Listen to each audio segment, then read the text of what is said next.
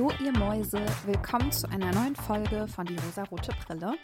Heute möchte ich mit euch einen Film besprechen, in dem es um eine Jazzsängerin geht und die Auswirkungen eines ganz bestimmten Liedes, was sie gesungen hat und wofür sie auch berühmt geworden ist. Es wird heute um Billie Holiday gehen und um den Film The United States vs. Billie Holiday von Lee Daniels. Das ist ein Film aus dem Jahr 2021 und erzählt eine fiktive Geschichte, die auf wahren Begebenheiten beruht. Aber warum ich da vielleicht so ein paar Kritikpunkte oder Zweifel an der Erzählgeschichte habe, kann ich euch später noch ausführen. Ich finde, es ist bei so Biopics immer ein bisschen schwierig, weil wir ja trotz allem eine fiktive Geschichte erzählt bekommen über eine Person, die wirklich mal existiert hat und von der es ja auch Fakten gibt, die aber nicht immer in die Filme mit einfließen oder einfließen müssen. Deswegen müssen wir das generell immer abgrenzen und eben sagen, das war das wahre Leben oder das, was wir über das wahre Leben wissen. Und das ist jetzt eine fiktive Erzählung über diese Person. Da ja für diverse Filme auch ein paar Geschichten umfangreicher erzählt werden müssen oder ausgeschmückt werden müssen oder eben auch gekürzt oder weggelassen werden müssen, damit diese Erzählung für uns ZuschauerInnen funktioniert, kann ich das sehr, sehr oft verzeihen und kann mich auch gut auf den Film einlassen. Aber es war mir jetzt wichtig zu Beginn zu sagen, dass eben nicht alle Biopics, die wir so sehen, immer zu 100 Prozent dem Leben der Person auch entsprechen müssen. Nichtsdestotrotz, die Jazzsängerin Billie Holiday gab es wirklich und uns wird ihre Geschichte erzählt. Und zwar nicht unbedingt die Geschichte ihrer Karriere, sondern die Geschichte um ihr Verhältnis zur Polizei bzw. zu dem Staat USA. Billie Holiday wurde in den 30er Jahren bekannt. Sie war eine sehr berühmte Jazzsängerin der Moment, in dem sie aber negativ auffiel, also vor allem für die Staatsgewalt negativ auffiel, war, als sie einen ganz bestimmten Song gesungen hat. Und zwar heißt dieser Song Strange Fruit. Dieser Song thematisiert die Lynchmorde in den Südstaaten der USA, die zu dieser Zeit sehr traurig populär waren und sich enorm gehäuft haben. Billie Holiday, die selbst eine Woman of Color war, hat diesen Song performt und so wie es uns erzählt wurde, war er ihr auch unfassbar wichtig.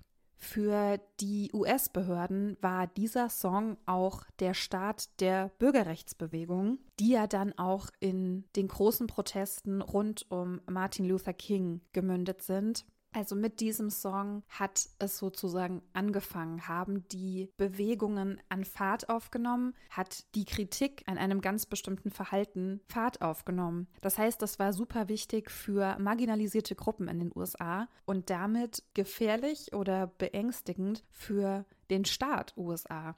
Denn für die US-Behörde war dieser Song ein großer Dorn im Auge. Sie wollte ihn verbieten und auch Billie Holiday das Leben erschweren, weil, und ich zitiere, der Song anstiften würde und die Menschen auf dumme Gedanken bringen würde. Und dumme Gedanken waren das ja eigentlich nicht. Kurzer Disclaimer, ich weiß nicht, ob ihr es in der Aufnahme hören werdet, aber es regnet gerade aufs Dachfenster und ich höre das hier aktuell sehr laut. Ich weiß nicht, ob ihr das dann auch hören werdet. Also falls ihr komische Geräusche hört, es ist der Regen, der von meiner Nasenspitze tropft. Also die Meinung der politischen EntscheiderInnen war ganz klar. Sie wollten diesen Song nicht hören. Sie hatten das Gefühl, dass der für Unruhe in der Bevölkerung sorgt. Und genau das ist ja auch passiert. Er hat für Unruhe gesorgt, die aber eine ganz wichtige Unruhe war. Aber natürlich nicht gern gesehen von den EntscheidungsträgerInnen, die in der Regel alle sehr, sehr weiß und sehr, sehr männlich waren.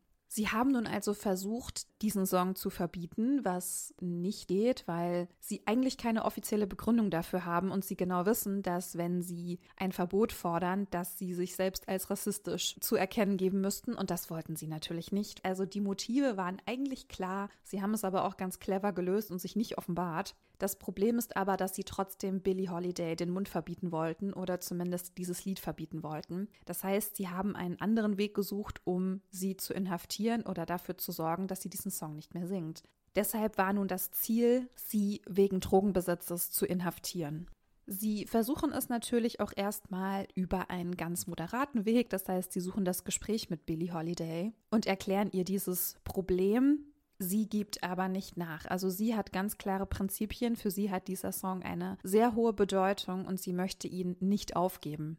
Ihr Ehemann allerdings ist anderer Meinung. Er möchte es der Justiz recht machen und er möchte den lieber streichen, um eben nicht aufzufallen. Er macht es aber nicht aus Angst, sondern einfach, weil er derjenige sein möchte, der Dinge entscheidet und nicht seine Frau. Leider wird uns nämlich auch gezeigt, dass Billy eine sehr gewaltvolle Beziehung erdulden muss und sie vielleicht auch mit dieser Gegenwehr, mit diesem Song eine Art Auflehnung gegenüber dieser engen Beziehung zeigt, in der sie leben muss. Also die Indizien haben jetzt auch nicht zu 100 Prozent dafür gesprochen, dass das der Grund war. Der Grund war schon sehr klar, dass es für sie eine große, wichtige Bedeutung hatte und sie auch politisch diesen Song nicht streichen wollte da merkt er ja schon, sie war eine unbequeme Frau, also für die Gesellschaft unbequeme Frau. Und das hat leider auch geklappt. Sie wird reingelegt und wird wegen Drogenbesitzes inhaftiert. Man muss dazu sagen, dass Billie Holiday sehr wahrscheinlich die meiste Zeit ihres Lebens stark abhängig war von Substanzen. Sie hat sehr viel geraucht, sie hat sehr viel Alkohol konsumiert und sie war auch anderen Drogen nicht abgeneigt. Also es war gerechtfertigt in dem Sinne, dass sie etwas Illegales getan hat und Drogen besessen und konsumiert getötet hat. Von daher ist die Tatsache an sich, dass sie deshalb auch inhaftiert wurde, nicht falsch. Aber dass das ein Vorwand war, weil man sie eigentlich wegen etwas anderes aus dem Weg räumen wollte, das ist natürlich absolut zu kritisieren und stellt eine große Gewalttat gegen eine Frau dar, die es wagt, ihre Stimme zu erheben und ihre Stimme für etwas zu nutzen, was wichtig ist. Das heißt, das, was die US-Behörde hier getan hat, war einfach das Kleinmachen und das Wegsperren einer weiblichen starken Stimme. Ein weiteres Problem, was Billy begegnet, ist, dass sie nach einem Jahr wieder aus dem Gefängnis kommt, ihre Strafe abgesessen hat und nun wurde ihr aber die Lizenz zum Auftreten entzogen. Also es gibt wohl für jeden Künstler, jede Künstlerin eine Lizenz, die es eben erlaubt, in der Öffentlichkeit Musik zu spielen oder aufzutreten oder dafür Geld zu bekommen. Und diese Lizenz wurde ihr entzogen. Das heißt, das war auch ein ganz probates Mittel, um auch hier dafür zu sorgen, dass sie eben nicht weitermachen kann und somit auch kein Geld verdienen kann. Billy hatte übrigens einen sehr, sehr schlechten Umgang mit Geld. Sie war permanent pleite, sie hat nicht gut wirtschaften können damit. Das heißt, sie war auch von ihrem Mann abhängig, der aber gewalttätig war. Sie wird nicht bezahlt, weder von ihrem Partner noch von den Location-Besitzern, was auch wieder dazu führt, dass sie vermehrt Drogen konsumiert und wieder, ich nenne es mal, abrutscht oder eben in ungesunde Verhaltensmuster kommt. Und auch ihr Partner, der nie gut zu ihr war, verrät sie auch nach einiger Zeit wieder an die Polizei. Er legt sie herein. Sie wird mit Drogen erwischt, obwohl sie die selbst weder konsumieren noch besitzen wollte und wird so auch von ihm und dem Staat kontrolliert. Billie Holiday ist nicht sehr alt geworden. Sie ist in einem Krankenhaus verstorben und während sie da lag und es ihr schon nicht gut ging, sie hatte, glaube ich, eine Leberzirrhose, was ja von zu viel Alkoholkonsum rührt, sollte sie auch noch festgenommen werden wegen Drogenbesitzes und Drogenkonsums und Fehlverhalten. Also leider ist ihr noch nicht mal in ihren letzten Lebensstunden die Würde gelassen worden, sie einfach mal in Ruhe zu lassen. In dem Film wird noch eine, ich nenne es mal, Romanze, Liebesbeziehung zu einem Polizisten erzählt, das war so der Punkt, den ich für nicht sehr glaubwürdig hielt, beziehungsweise den ich so ein bisschen anzweifeln möchte. Vielleicht war es auch so, vielleicht hatte sie eine Beziehung zu einem FBI-Polizisten, I don't know, wie die heißen, aber ich hatte das Gefühl, das war ein bisschen, um uns die Geschichte so schön zu erzählen, beziehungsweise um Billy eine Hoffnung zu geben, um für die ZuschauerInnen, den Zuschauer eine kleine Tür aufzumachen, damit wir sagen können, ah, schau mal, da ist jemand, der ist gut zu ihr, der meint es gut mit ihr und da kann sie irgendwie rauskommen ich glaube aber leider, dass sie zu den tragischen Charakteren der Musikgeschichte gehört und dass sie sehr wahrscheinlich keinen weißen Savior an der Seite hatte, der sie da irgendwie hätte rausholen wollen. Also White Saviorism in Film ist immer wieder ein Thema und ich möchte das da auch so ein bisschen dem Film vorwerfen, weil ich nicht das Gefühl hatte, dass das authentisch war, aber belehrt mich gerne eines Besseren, wenn ihr mehr wisst.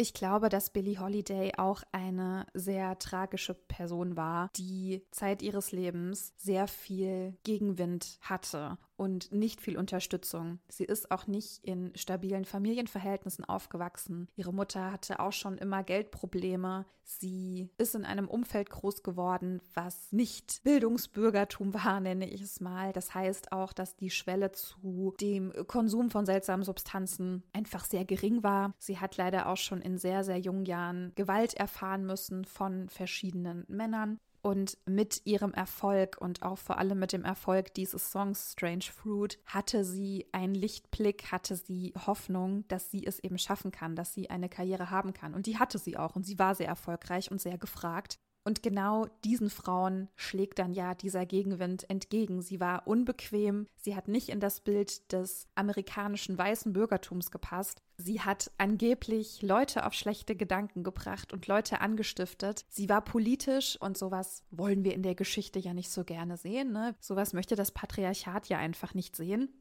Im Film wird uns auch ein Ausschnitt gezeigt aus einem Interview und ich glaube, der Interviewer sagt zu ihr, dass ihr Leben leichter gewesen wäre, wenn sie sich benehmen würde. Und zum einen schlägt das auch in mir etwas an, wenn ich das höre. Und auch Billy hat genau so reagiert, wie auch ich reagiert hätte. Sie wird rebellisch und sie wird trotzig und sie hat sich gedacht, so mein Freund und jetzt erst recht. Und ich finde, das ist eine Eigenschaft, die ich sehr nachvollziehen kann und sehr logisch einfach finde. Ich glaube, nicht alle Menschen reagieren so, aber für mich war es heute ein großes Anliegen, mit euch über Billie Holiday zu sprechen, wenn es auch nur kurz war, in diesem fiktiven Film über sie wird eine unbequeme Frau gezeigt, die sich nichts sagen lässt, aber trotzdem zerbricht, weil die Macht einfach so viel stärker ist, als es eine einzelne Frau eben sein kann.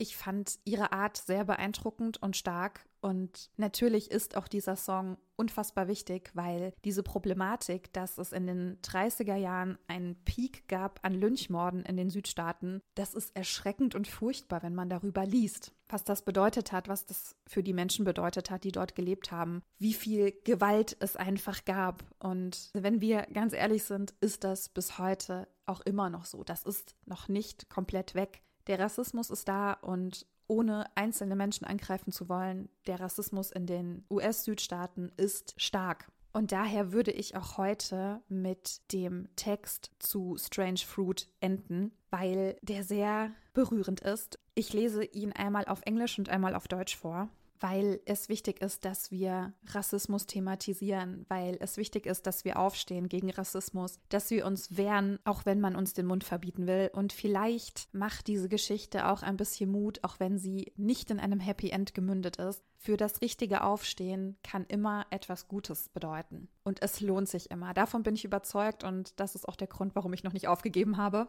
Ich hoffe, ihr konntet in dieser Podcast-Folge etwas mitnehmen für euch. Ich hoffe, ihr hattet Spaß. Ich hoffe, wir hören uns in der nächsten Woche wieder. Schreibt mir doch sehr gerne, was ihr von der Folge und zu dieser Person zu sagen habt. Leitet die Folge weiter, gebt fünf Sterne und einen Daumen nach oben und kommentiert. Und ich freue mich über die Interaktion mit euch. Wenn ihr mögt, hören wir uns in der nächsten Woche wieder. Und jetzt kommt noch Strange Fruit.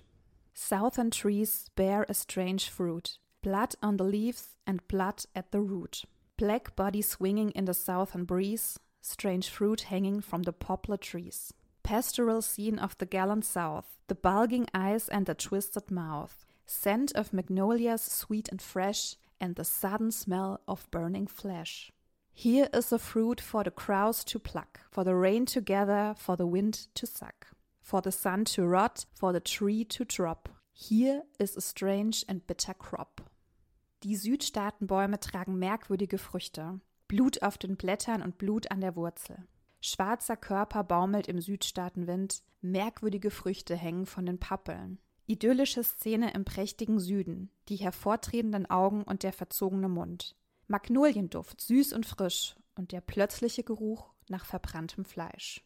Dies ist eine Frucht, um von den Krähen zerhackt zu werden, auf der der Regen sich sammelt, an der der Wind rüttelt die in der Sonne verrottet, die vom Baum fällt. Dies ist eine merkwürdige und bittere Ernte.